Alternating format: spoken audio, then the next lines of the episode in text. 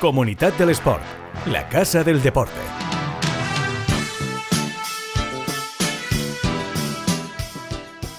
Abrimos el tercer episodio de este podcast Comunidad del Sport, esa ventana al deporte que más nos necesita los medios de comunicación. Hoy con tres espacios muy especiales. El primero de ellos nos va a llevar a conocer a fondo lo que ha sido el maratón de Valencia post pandemia, por así decirlo. Es cierto que las restricciones todavía han limitado bastante eh, el normal desarrollo de una prueba que se estaba convirtiendo en referencia a nivel mundial y que sigue aspirando eh, a convertirse en el maratón más rápido del mundo. Además nos vamos a acercar también a conocer al club de rugby Les Abelles de la mano de su vicepresidente José Emilio Minete, que además este año celebra su 50 aniversario, siendo evidentemente uno de los clubes de referencia del rugby en la comunidad valenciana. Además vamos a conocer también a fondo a una de las leyendas de nuestro deporte, a uno de los mejores jugadores de baloncesto de la historia de la comunidad valenciana y este no es otro que el base de Giria, Nacho Rodilla, capitán de Valencia Basket y cuya camiseta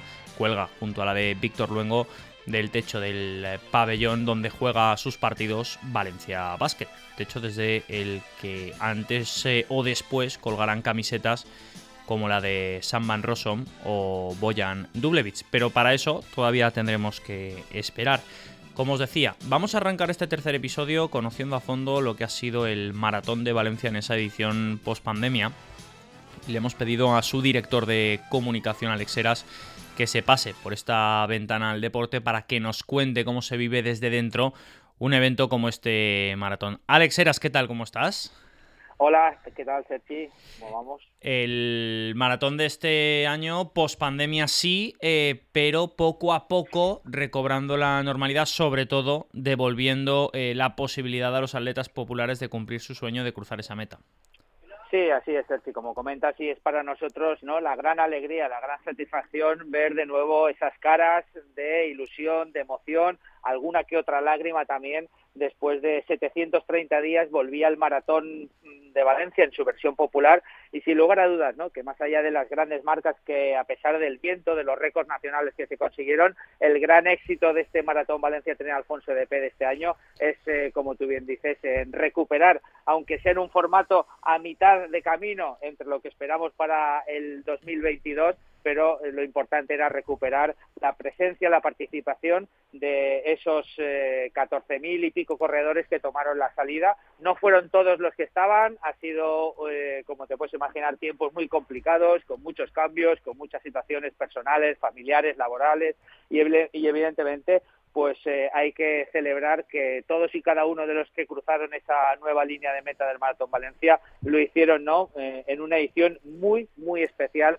para todos, para ellos, para el voluntariado, para la ciudad, para la organización y hay que estar eh, enormemente contentos como así estamos todos los que formamos, aunque sea un trocito de cada uno de nosotros en la organización del Maratón de Valencia. Dijo al término de la prueba eh, Juan Rocha algo así como que, a ver, eh, que no haya tanta expectativa a combatir récords del mundo todos los años, que los récords del mundo no es algo que vayas a Mercadona y lo compres. lo dijo textualmente y es que es verdad, es que batir un récord del mundo de maratón no es sencillo y además es cierto que eh, en la edición 2021 el viento condicionó bastante la prueba. No obstante, eh, entiendo que sigue siendo objetivo de esta prueba convertirse en el maratón más rápido del mundo. Así es, eh, sigue siendo como tú bien apuntas, un objetivo que volveremos a pelear por él en el 2022 pero bueno, al final esto es deporte, ¿no? Eh, aunque sea deporte profesional y deporte participativo, no son matemáticas y al final, eh, por mucho que intentes y pongas todos los mimbres en la línea de salida, hay veces que las circunstancias no acompañan. En este caso, no acompañó la climatología con un fuerte viento, uno de los más fuertes que se recuerdan en Valencia. Pero bueno, el objetivo es seguir peleando y, y conseguir que algún día, al igual que haya sucedido con el 10K Valencia, al igual que ha sucedido con el Medio Maratón Valencia, el nombre del maratón se pasee por todo el mundo con un récord del mundo. Para ello, pues nos quedan 364 días para empezar a pelear por ello y el 4 de diciembre de 2022 será la nueva cita con este objetivo. Esperemos conseguirlo entonces, pero para ello se va a pelear.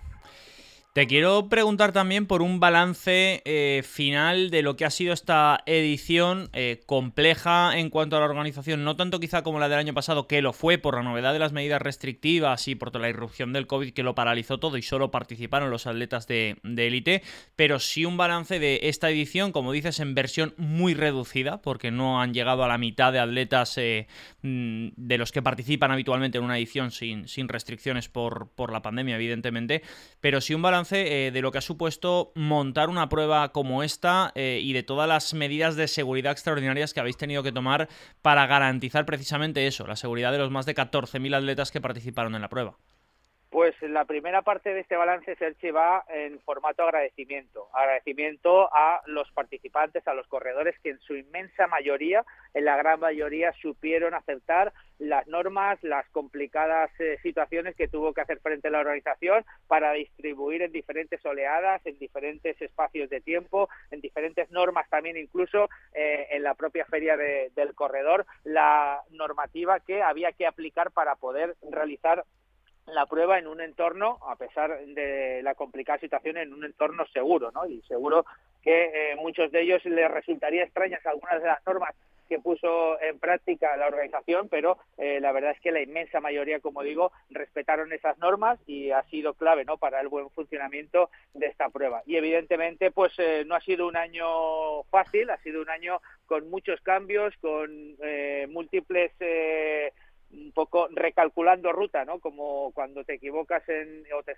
equivocas de salida con el GPS porque iban produciéndose casi constantemente cambios en la normativa, cambios en, un poco en, la organización, había que hacer numerosas versiones de planificación, de planos, de organización, de logística, pero bueno, ha sido un reto también del que sacar una parte positiva y ha sido pues eh, el saber adaptarse, ¿no? A cada momento para que al final pues eh, Valencia tuviera una prueba como se merece de la calidad del maratón y además una, una prueba pues que fuera segura para los propios corredores en primer lugar y para la ciudadanía en segundo.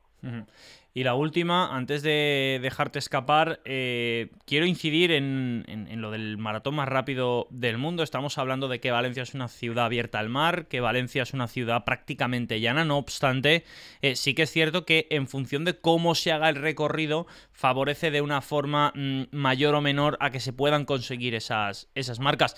¿Está prevista algún tipo de modificación o hay previsto algún tipo de cambio? En el trazado de cara al año que viene, intentando buscar eh, que la prueba consiga batir ese récord?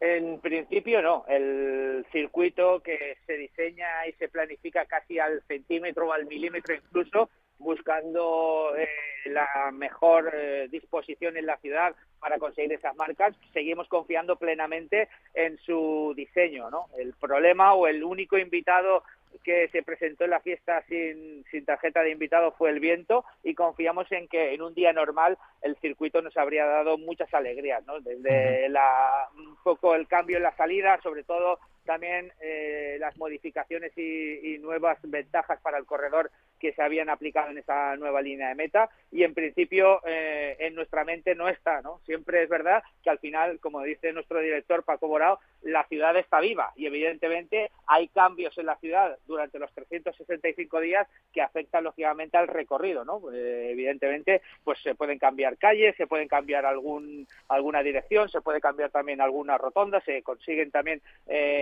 pequeñas variaciones en cuanto a la creación de nuevos carriles o de restricción en algún en alguna calle con, algún carril menos, pero en principio eh, la confianza de la organización en este circuito es plena y estamos seguros que basados en él, casi al 99% eh, nos traerá éxitos en el futuro si el viento no aparece.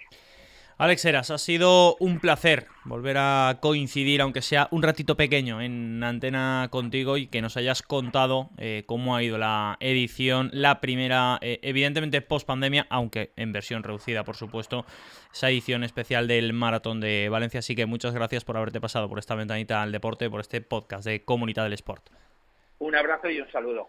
Las palabras de Alex Eras, director de comunicación del Maratón de Valencia.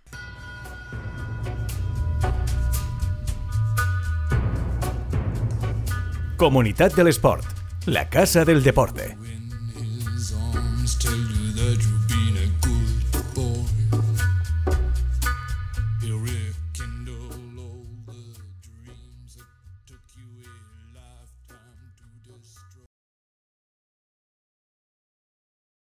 Hoy eh, conocemos a fondo a una de las figuras más relevantes del panorama deportivo de la comunidad valenciana. Debutó en la CB en 1991 eh, con poco más de 17 años, eterno dorsal 11 en Pamesa Valencia. Nacho Rodilla tiene dos medallas con la selección española, plata en el Europeo de Francia y en el Europeo Sub-22 de Turquía jugador eh, eterno eh, de ese Pamesa Valencia, salió camino a Lleida, al Aire Avelino y luego a la Virtus de Bolonia.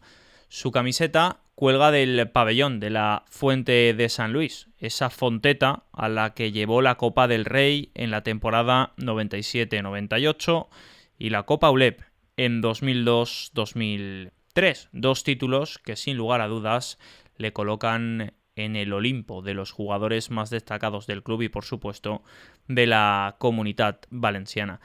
Nacho Rodilla, ¿qué tal? ¿Cómo estás? Hola, ¿qué tal? Muy buenas. ¿Cómo es eh, la vida de una leyenda del baloncesto lejos de las pistas?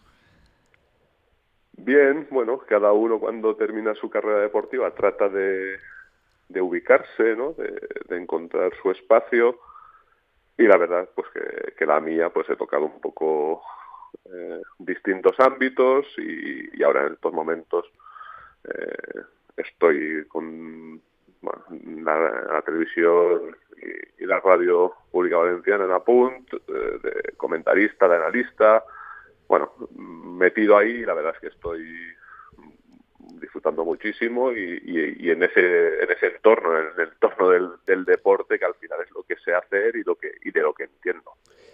¿Qué queda del niño que jugaba a básquet en, en Giri ahora? ¿Qué queda de esa, de esa ilusión, de esas ganas de aprender, de esas ganas de, vivir el básquet? Pues, pues todo, porque al final yo siempre he dicho que, que, que he sido un, un, enfermo del baloncesto, ¿no? Mi vida ha girado en torno a, ese deporte. Ha girado en general en torno del, del, deporte en general, ¿no? Porque, porque bueno, he practicado eh, de todo de pequeño, pero de esos bueno, de, ese chaval que se iniciaba con toda la ilusión en el mundo del baloncesto, en, mi etapa de Giria y, mi paso a, a Valencia Basket siendo un jovencito, pues sigue quedando todo, porque vivo el día a día del, del baloncesto con muchísima intensidad, muy metido siempre y con ganas de, de cada vez eh, poder tener más capacidad en lo que en lo que haga, ¿no? En este momento, pues en esa faceta de, de, comentarista analista, un poco también cada vez intentando eh, no subir un peldaño, pero sí aprender cada vez más eh, para, para analizar todo lo que pasa. sigo muy eh, muy ilusionado ¿no? en, lo que es el deporte y, me pica el gusanillo semana a semana o día a día. Los deportistas de élite, eh, cuando termináis la carrera deportiva, hay quienes abandonan la práctica del deporte, una pequeña minoría, pero la inmensa mayoría de vosotros seguís haciendo deporte porque digamos que eso queda más allá de, una carrera de deportista de élite. Tú sigues haciendo deporte, evidentemente.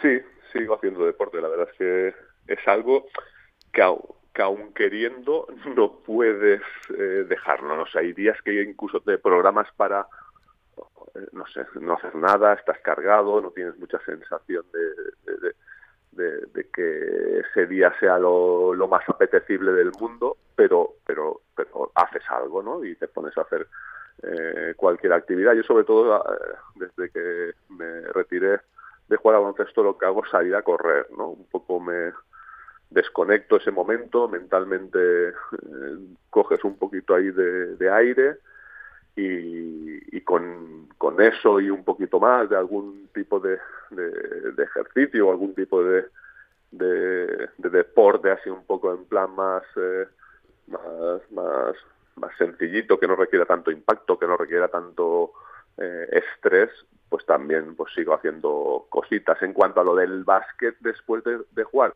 pues alguna alguna pachanguita, pero las las menos posibles porque siempre estoy con el temor este de de sufrir cualquier cosa, una lesión, una torcedura de un tobillo, una rodilla, y solo falta que después de jugar, pues a estas alturas tengamos que, que estar recuperándonos de, una lesión, pero salir a correr es lo que más, más me, facilita ahora el poder seguir manteniéndome eh, activo en el deporte.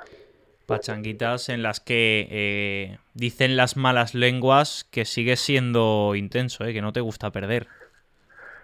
Pues mira, ese podría ser un poco muchas veces el, problema del, del, exjugador, ¿no? Que cuando se vuelve a reencontrar... Sí, sí, sí, es que cuando te vuelves a reencontrar con gente que, quiere, jugar y que ha jugado y tal, pues te sale la vena, te sale la vena de, tratar de, competir y ahí es donde a mí un poco me antepongo a todas esas situaciones y, antes de arriesgarme a, eso, a, la tentación de estar dentro de una pista de básquet y, tener las ganas de querer hacer muchas cosas y a lo mejor no la capacidad física de, poder hacerlo, pues trato de, evitar. Pero sí que es verdad que cuando he estado en una pista de básquet, te sale, te sale sin querer esa... las, ganas de morder, las ganas de morder que no se pierden. Oye, eh, ¿cómo recuerdas tu, tu época en, en, Valencia Basket, porque es cierto que hay dos títulos, yo creo que se abrió la lata de lo que iba a ser el Valencia de Basket que, tenemos ahora con la Copa del Rey, con esa primera Copa ULEP, pero también es verdad que se pierde una Copa Saporta contra la Benetton y que además se pierde también una final de liga contra, contra el Barça. ¿Qué recuerdo tienes de, de tu época en Valencia Basket, de esas dos derrotas, pero también de esas dos victorias? Sí, yo creo que en, mi época ya se empezó a trazar ese camino de, de, obligación de Valencia Vázquez de, luchar por los títulos, ¿no? De estar cerca de conseguir títulos. Eh, conseguimos, ¿no? Conseguimos eh, el título de, competición europea y de Copa del Rey y nos quedamos otra vez a las puertas de, algunas finales, como, como tú dices, en, Europa, también en, en aquella eh, final de Copa del Rey contra, contra Estudiantes, la final de la Liga CB contra el Barça, pero es cierto que, eh, que el equipo se posicionó ya entre los, entre los mejores para, para luchar por, por, por lo más grande, ¿no? que es al final eh, ser, ser campeón.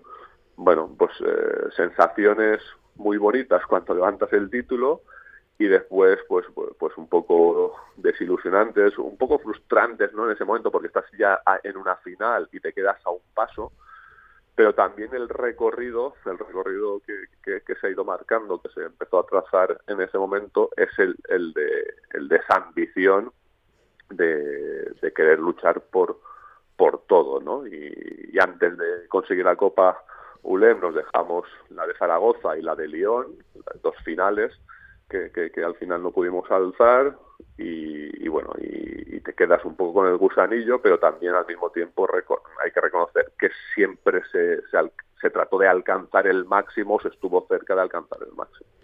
¿En qué ha cambiado el baloncesto que jugaba Nacho Rodilla al que se juega al que se juega ahora? Bueno, en la condición física, bueno, la condición física es la que un poco es eh, es ahora un condicionante eh, mucho mayor que, que, lo era posiblemente en mi etapa, pero también poco a poco, yo creo que el baloncesto tiene una evolución. Eh, hace unos años mirabas las estructuras de cualquier equipo y todo el mundo buscaba eh, mucho físico, pero poco, poco a poco también se han reconducido las ciertas posiciones porque al final eh, un base sigue siendo un base, tiene que ser un director, tiene que ser un tío que controle todo, que analice en cada momento lo que toca hacer y, vemos eh, hoy en día grandísimos bases que sin ser un dominantes en aspecto físico, pero, pero sí que lo son en, las otras facetas del juego. ¿no? Yo creo que, que, ha evolucionado en, en, eso, en lo del físico, pero vuelve a ser, eh, eh, digamos, vuelve a ser eh, jugadores diferenciados en, lo físico en ciertas posiciones, ¿no? Y en otras sigue apareciendo el de siempre, el base inteligente que cuando tiene que anotar anota, que cuando tiene que dirigir, dirige el escolta habilidoso que te genera situaciones con su, con su talento, bueno, pues eso sigue permaneciendo y después te encuentras a, a bicharracos debajo de los aros, ¿no? Que cualquier penetración, cualquier situación que, un exterior intente, pues enseguida te ponen esa, ese nivel de intimidación, ese nivel de o esa capacidad de, taponar que, quizá pueda ser mayor ahora que, en mi época. Si te pregunto por Dolores Escamilla y Miki Bukovic, ¿qué te viene a, la cabeza?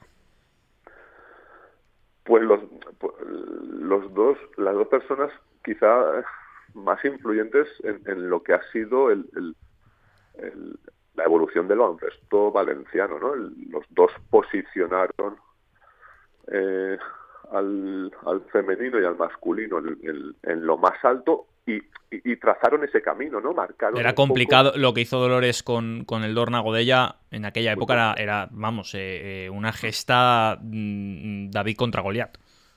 Sí, sí. No, lo que, lo que se hizo con, con Dorna fue algo bestial y después tuvo una continuidad con, con, con el, el, masculino. Bueno, Miki eso. Yo viví la, la Final Four de aquí de, eh, del, del Dorna que se disputó aquí en, en Giria.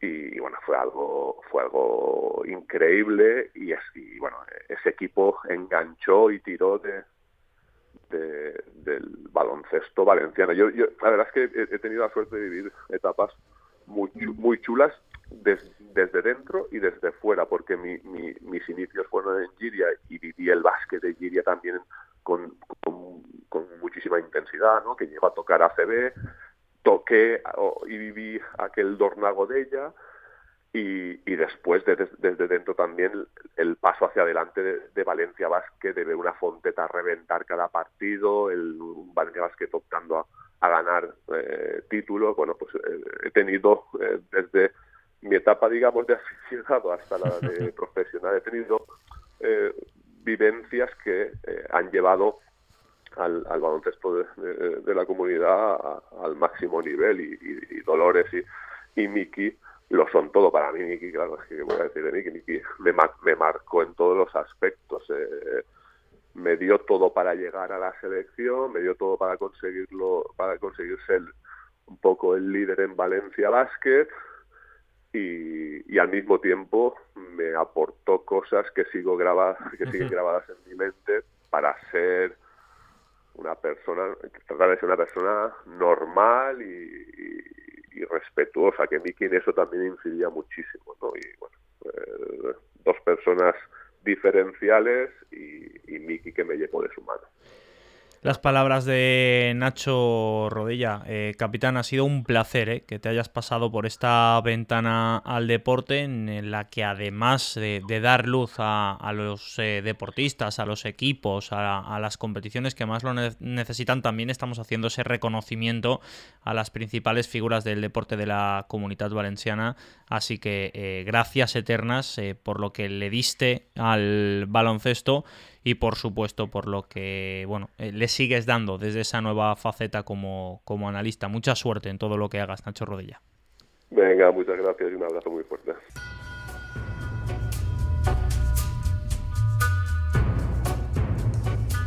Comunidad del Sport, la casa del deporte.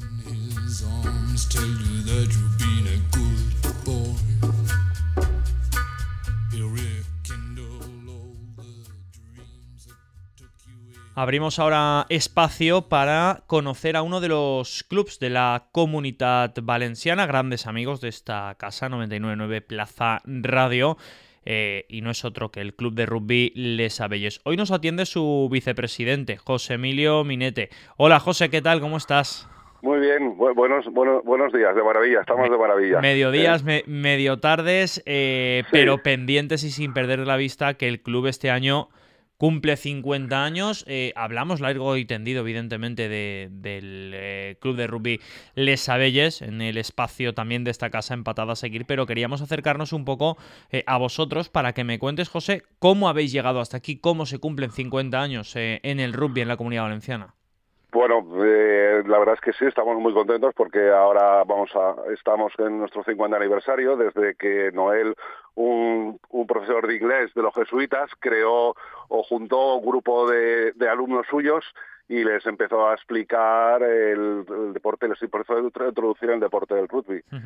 A partir de ahí, pues bueno, han habido diferentes presidentes, diferentes personas y luego sobre todo pues el impulso que Jorge el Pantera puso en el club y reunió a un grupo de compañeros y, jugadores y empezó a impulsar y hasta que, bueno, y ya volvió, eh, entró eh, Ricardo Braje y a partir de entonces entró Antonio y bueno, y aquí estamos nosotros eh, celebrando estos 50 años, ¿no? ya es te quiero preguntar porque no sé si la situación que estamos viviendo eh, de pandemia desluce en algo vuestras celebraciones.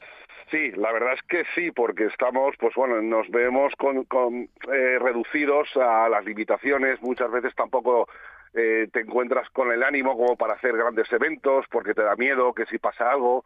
entonces, pues bueno, estamos un poco a la espera de las noticias para celebrar cosas. Sí que queremos hacer alguna cosa importante, puede ser a final de temporada, cambiar un poco el partido contra la Vila, eh, cambiar de localización el partido, intentar buscar algo más grande, pero bueno, estamos pendientes también de que se puedan de, acabar de cerrar esos flecos. Eh, eh, y luego también queríamos hacer alguna cena de gala o algo interesante como ya una última celebración absoluta. Oye, que, ahí si queréis estamos pendientes de, la invitación, que tampoco pasa nada.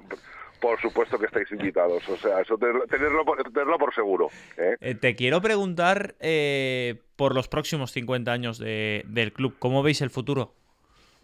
Pues, hombre, ¿cómo nos gustaría ver el futuro? A nosotros nos gustaría ver el futuro de los, de los 100 años con los dos equipos que siguieran, tanto el masculino como el femenino, en división de honor absoluta. Eso es lo que nos gustaría, desde luego. Y un crecimiento también de la, de la escuela, eh, como no, que es, es, un referente para nosotros, y luego proyectos que están creciendo poco a poco, como ser inclusivo, pues también que estuviera ya un proyecto súper asentado, ¿no? También, y, luego, pues, eh, secciones como el pádel, que aún este año hemos conseguido ya federarla, pues que sea ya un referente en el pádel igual en, la Comunidad Valenciana, eh, creciendo, ¿no? Más, siendo un poquito más grandes.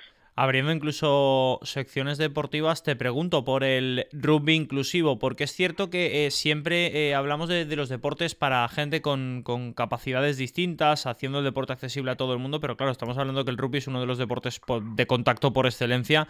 No sé eh, cómo ha sido la acogida del, rugby adaptado para vosotros. bueno, nosotros se, nos, se nos planteó este, este proyecto eh, y poco a poco lo hemos ido creciendo y ahora ya en este momento eh, hemos llegado a tener en, en, el equipo de la, selección española hemos tenido a, tener tres jugadores ahora en, el deporte adaptado.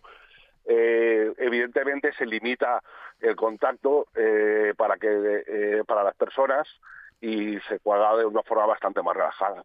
nosotros estamos en contra de lo que es la competición en sí del deporte adaptado porque queremos eh, eh, que la gente disfrute eh, con el deporte. Entonces, meter un poco la competición igual nos, nos, chirría un poquito, ¿sabes lo que quiero decir? Sí, sí, no, que al final se trata un poco de hacer que la gente no solo practique el deporte, sino que disfrute con él. Evidentemente, tienen que jugar unos contra otros, pero que sea más un motivo para juntarse y celebrar que, un motivo para, para, generar rivalidades entre unos y otros. correcto, Igual las rivalidades pues, se pueden malentender, entonces pues puede llegar a ciertos contactos que no, sean necesarios. ¿eh?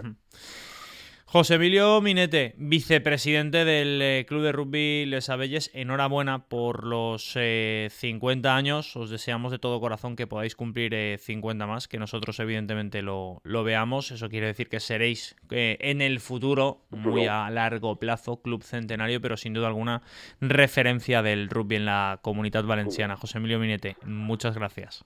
Muchas gracias a vosotros y enseguida que tengamos claro os enviamos la invitación. ¿eh? Ahí estamos, eh, pendientes de la cena, que nos vais a escapar. Muy bien. Un abrazo grande. gracias, un abrazo hasta ahora. Comunidad del Sport, el podcast que da visibilidad a quienes más la necesitan.